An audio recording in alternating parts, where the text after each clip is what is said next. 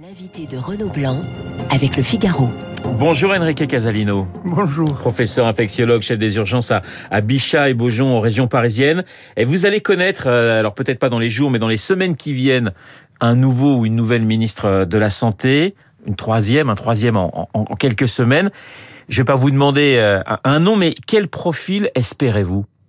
C'est une bonne question. Je dirais que la première chose, c'est que la situation est trop critique dans le monde de la santé pour jouer à je mets un ministre et je le sors tous les 15 jours. Ouais. Ce, ce n'est pas possible. Nous avons besoin de stabilité. Nous avons besoin de réformes et pas de réformettes, de véritables réformes systémiques. Ouais, ouais. Et donc, euh, euh, changer un ministre qui vient de mettre en place des groupes de travail, qui essaye de mettre en place des systèmes de proposition qui émanent du terrain, euh, ça bloque une dynamique. Et je pense que les médecins, les infirmières, les aides-soignants, le, les directeurs des hôpitaux, tout ce qui fait le monde hospitalier, tout ce qui fait le monde de la santé. N'oubliez pas que la crise ne touche pas que l'hôpital, elle touche aussi le monde en ville, hein, la médecine ambulatoire. Euh, ça, je trouve ça troublant. Brigitte Bourguignon, qui a été battue dimanche, semblait plutôt à l'écoute. Oui, certainement. Et je vais vous dire, je n'ai pas une sensibilité particulière pour elle ou pour un autre. Hein, Oui. Mais comme soignant, comme acteur du monde de la santé, et comme témoin de voir les difficultés, le ressenti des équipes sur le terrain, euh, le, le, le mal-être qui est actuellement présent dans l'hôpital et en ville, je pense que avoir un ministre avec des signes de confiance euh, des autorités politiques de ce pays, euh, et qui puisse avoir des coups de libre pour vraiment mener des projets ambitieux, courageux, comme ceux dont on a besoin, c'est indispensable. On perd du temps, on a perdu du temps et on est en train de perdre un temps précieux pour vous. Je pense, je pense que la situation est difficile euh, et l'été, euh, ce n'est plus l'horizon. L'été, euh, On y est. c'est on y est. Enrique Casalino, justement, quelle est pour vous la priorité des priorités? Je, je pense que la priorité des priorités aujourd'hui, c'est de nous rendre compte, et je le partage avec vous, euh, toute notre société est en difficulté. Euh, j'ai des amis qui travaillent dans la restauration et dans 50 000 autres métiers. Ils n'arrivent pas à embaucher des serveurs, ils n'arrivent pas à embaucher des cuisiniers. Euh, c'est vrai dans plein d'autres métiers où il y a des postes vacants et vous n'arrivez pas à trouver. J'entendais parler quelqu'un qu'on ne peut pas faire les entretiens des ascenseurs parce qu'il n'y a pas on n'arrive pas à trouver les gens pour faire ce métier. Ce sont considérés des métiers contraignants où il faut effectivement assurer des horaires atypiques. Euh, dans le monde agricole, c'est exactement pareil. Donc, l'hôpital n'est pas différent Ouais. du reste de la France. Ce qui est différent dans l'hôpital, c'est que la crise de l'hôpital précédait très largement les difficultés que nous rencontrons aujourd'hui. Ouais. Et que la crise Covid est venue cacher tout ça. Et je pense que une des erreurs, avant de dire ce qu'il faudrait faire, je dirais ce qu'il faudrait pas faire, Ouais. c'est imaginer que tout est une histoire d'argent. Ce n'est pas qu'une histoire d'argent. Aujourd'hui, nos Ça va personnels, ça va au-delà. Ouais. Bien sûr que l'argent, ça traduit euh, une reconnaissance salariale. Nous avons transformé euh, nos, nos personnels hospitaliers en érémistes améliorés. Ouais. C'est plus possible.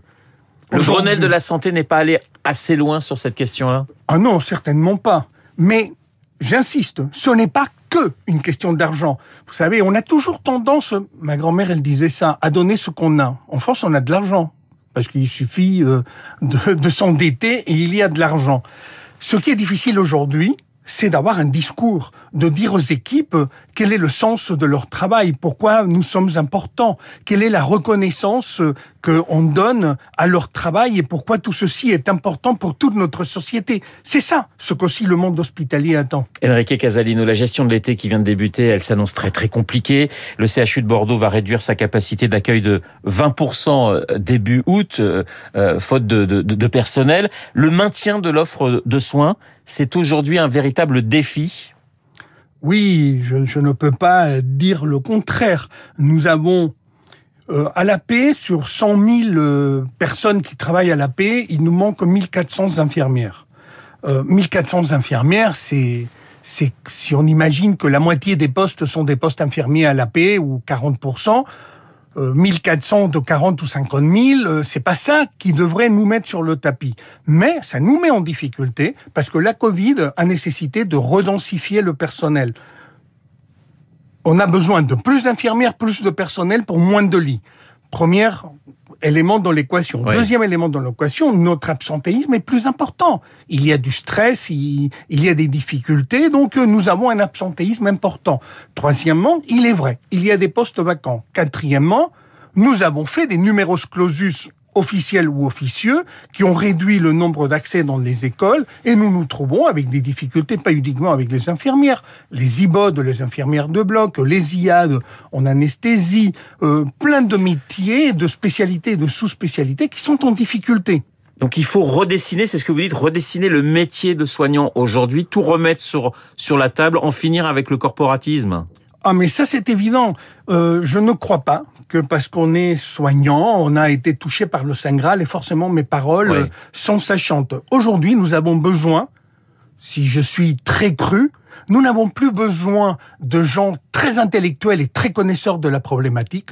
Nous avons besoin de gens de terrain, Ouais. des gens qui sont capables de parler avec une infirmière, avec une aide-soignante, avec un brancardier, qui sont capables d'aller en ville et parler avec l'infirmière qui fait 200 km dans la journée pour aller visiter des patients. Mais j'ai l'impression, Enrique Casalino, d'entendre, et j'entends votre discours, de l'entendre depuis des mois, voire des années.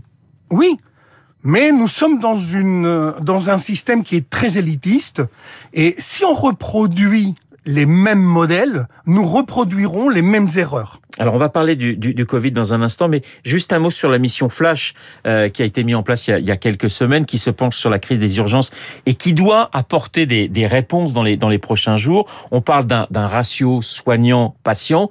Qu'est-ce que vous attendez très concrètement de cette mission euh, Flash? J'ai eu l'occasion de discuter avec quelques-uns des membres, bien sûr, euh, et de faire une proposition. Mais on revient à, essayer de, boucher un trou béant avec euh, des, des petits points de, de suture, alors que là, vraiment, nous avons besoin d'une solution beaucoup plus systémique. Euh, probablement cet été va être difficile, mais les étés sont difficiles tous les ans. hein. Ça fait des années que les étés sont compliqués. Nous avons forcément du personnel en vacances. C'est une tradition française. La moitié du personnel est en vacances en juillet, grosso modo, l'autre moitié en, En août, en août. ouais. Nous, à l'hôpital, on étale les vacances de juin à septembre. Euh, et on peut interdire aux gens de prendre des vacances pendant juillet-août. Deuxième élément, on interdit de prendre plus de trois semaines de vacances. L'hôpital, tout ça, on finit par le payer un jour. C'est-à-dire, on a réussi à tenir, mais un jour, on finit par le payer. Certains réclament le retour des, des soignants non vaccinés pour faire face au, au manque de personnel. Il y a quelques semaines, je recevais euh, Mathias Vargon, chef des urgentistes à l'hôpital La Fontaine à Saint-Denis. Il était totalement opposé à, à cette idée. Et vous, Enrique Casalino? Je vais vous donner deux positions. Une position d'un... J'ai un rôle de gestion dans l'hôpital aussi. Vous êtes directeur médical à, à voilà. la PHP. Et donc, euh, comme un gestionnaire, on ne peut pas ne pas considérer que mon rôle est d'appliquer les règles. Ouais. Et si la règle était que si vous n'êtes pas vacciné, vous n'avez pas le droit de travailler, dans l'intérêt des patients, parce que c'est une valeur soignante essentielle, je ne serais pas dans mon rôle. Donc, dans ce point-là, je suis entièrement d'accord avec Mathias, on ne peut pas casser la dynamique qui a été de construire une discipline, une dynamique sur des valeurs. De l'autre côté, imaginons qu'on les faisait revenir. Ça va défaire un peu une dynamique de travail, mais surtout, ça ne va pas résoudre le problème. Le nombre de personnes qui ne sont pas en poste aujourd'hui est tout petit. Alors, il y a peut-être des cas individuels de- de- où une dimension humaine est essentielle et il faut savoir avoir cette ouverture. Mais c'est l'exception et c'est certainement pas la règle. Alors, je rappelle, Enrique Casalino, que vous êtes infectiologue. Le Covid refait parler de lui. 45 000 cas ces derniers jours. On parle de 100 000 cas euh, pour euh, le mois de juillet. Vous êtes inquiet? Écoutez, il y a comme toujours un équilibre entre deux. Qu'est-ce que nous savons aujourd'hui? Nous savons que tous les variants et les sous-variants auxquels nous sommes confrontés sont immensément plus contaminants que les souches originelles et que Notamment souches- le BA5. Donc, qui est- Voilà. Toutes ces souches sont immensément plus transmissibles. Oui. Numéro un. Donc, on se croise dans un couloir, on est probablement bon. Deuxième élément, nous savons qu'il est moins pathogène. Il donne moins de formes graves. Donc, beaucoup plus de cas, mais beaucoup moins de formes graves. Et il résiste à la chaleur? Alors, il y a des petits éléments qui permettraient de penser qu'il est plus transmissible même pendant l'été. Euh, Les conditions de température et d'hygrométrie. Mais il y a surtout un troisième élément. C'est que nous savons aussi qu'il échappe mieux au système immunitaire et que les vaccins que nous avons utilisés jusqu'à maintenant et que les anticorps que nous avons développés jusqu'à maintenant sont moins efficaces. Donc, être vacciné n'est plus une garantie de ne pas faire la maladie. Ça va faire, bien sûr que ça nous protège, et c'est démontré que ça nous protège des formes graves, mais regardez, au Portugal, il a eu des formes graves. Oui. Beaucoup plus importantes que ce que nous avons vu dans d'autres pays. Donc, euh, nous sommes un peu dans une espèce de zone un peu grise, où celui qui, qui viendrait aujourd'hui dire, moi j'ai la certitude qu'il n'y aura pas de problème, il commettrait une erreur le rôle d'un médecin, et je suis avant tout médecin, c'est de dire aux gens, soyons prudents, soyons respectueux, protégez-vous, protégez les autres, utilisez le masque lorsque vous êtes dans les transports en commun, lorsque vous êtes dans un endroit dense. Si quelqu'un chez vous à la maison a une pathologie chronique, un diabète, un cancer et en chimiothérapie, a un problème sévère de santé, soyez extrêmement vigilants, protégez-vous, protégez-le. La vaccination, 9 millions de personnes sont concernées par le, deuxième rappel, c'est-à-dire la quatrième dose. En, vérité, on a 2 millions de personnes simplement qui se sont fait vacciner. Euh, pour vous, ça c'est aussi un point essentiel et ça sera ma dernière question. Il faut le faire parce que on revient à la base. Aujourd'hui, 85% des cas surviennent chez des non vaccinés. Et aujourd'hui, dans des enquêtes faites aux États-Unis, l'immense majorité des personnes qui se contaminent se contaminent parce que le virus circule dans des niches de personnes non vaccinées. Donc aujourd'hui, il faut se vacciner, il faut faire les rappels, ça nous protège des formes graves, ça va peut-être pas nous protéger d'acquérir l'infection et de pouvoir la transmettre.